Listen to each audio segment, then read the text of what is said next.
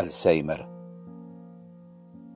Soy consciente que al escribir sobre temas sensibles corro el riesgo que alguien pueda ofenderse o enojarse y es por ello que muchas veces prefiero no hacerlo y guardar silencio.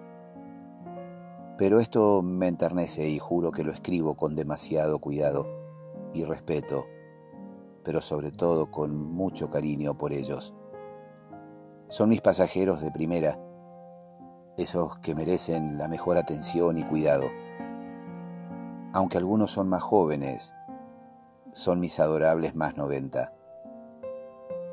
Entre todos los viajes que hago, disfruto sobremanera trasladar a quienes han vivido tanto y que a pesar de sus achaques, como algunos me dicen tener, siguen sonriendo a la vida como si fuesen jóvenes adolescentes. Me gusta escuchar sus historias de infancia, familia y amores, o ver cómo se toman y acarician sus tiernas manos arrugadas. Con paciencia fui aprendiendo a ayudarlos con sus bastones, andadores o sillas de rueda, y cuando usan mis brazos para sostenerse sin darme cuenta, mi alma se siente mimada. Están llenos de sabiduría y son generosos al compartirla sin reparos.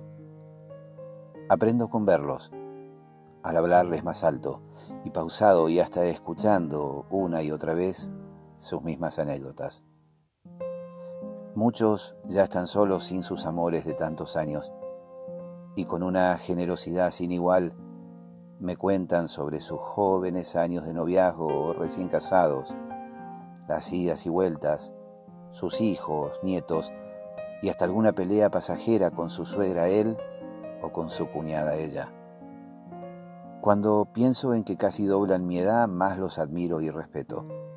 Al lado mío, están impecables, hasta con sus miradas libres de anteojos, como desde hace tiempo yo no puedo. Apenas suben al auto, les ofrezco elegir su música, y así voy pasando de Gardel a Pavarotti, Mozart, Chopin o Debussy. Algunos tararean disimuladamente, otros siguen el ritmo con sus delicados dedos y los menos, que más me enternecen, me preguntan varias veces quién canta o a dónde estamos yendo.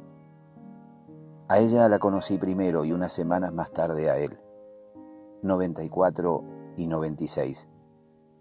Entre ellos no se conocen, pero tienen algo en común que los imagino amigos. En el primer viaje de cada uno, y con sus primeras preguntas reconocí los síntomas y solo quise que disfrutaran sus recorridos al máximo, aún sin saber si serían conscientes. No soy médico, psicólogo, ni enfermero, pero siento que el misterioso Alzheimer no fue barrera para hacer felices sus viajes. Ella me pidió Sinatra y Plácido Domingo él. Ambos miraban sorprendidos mi celular y les expliqué en vano cómo funcionaba Spotify. Contentos me miraban fijo una y otra vez. ¿Quién canta, Rufo? Sinatra, Domingo. Perdón, Rufo, ¿quién canta? Sinatra, Domingo. Llegamos escuchando My Way con ella y Granada con él, y al bajarse me tomaron de las manos y con tiernas sonrisas me regalaron un gracias por el viaje, Rufo.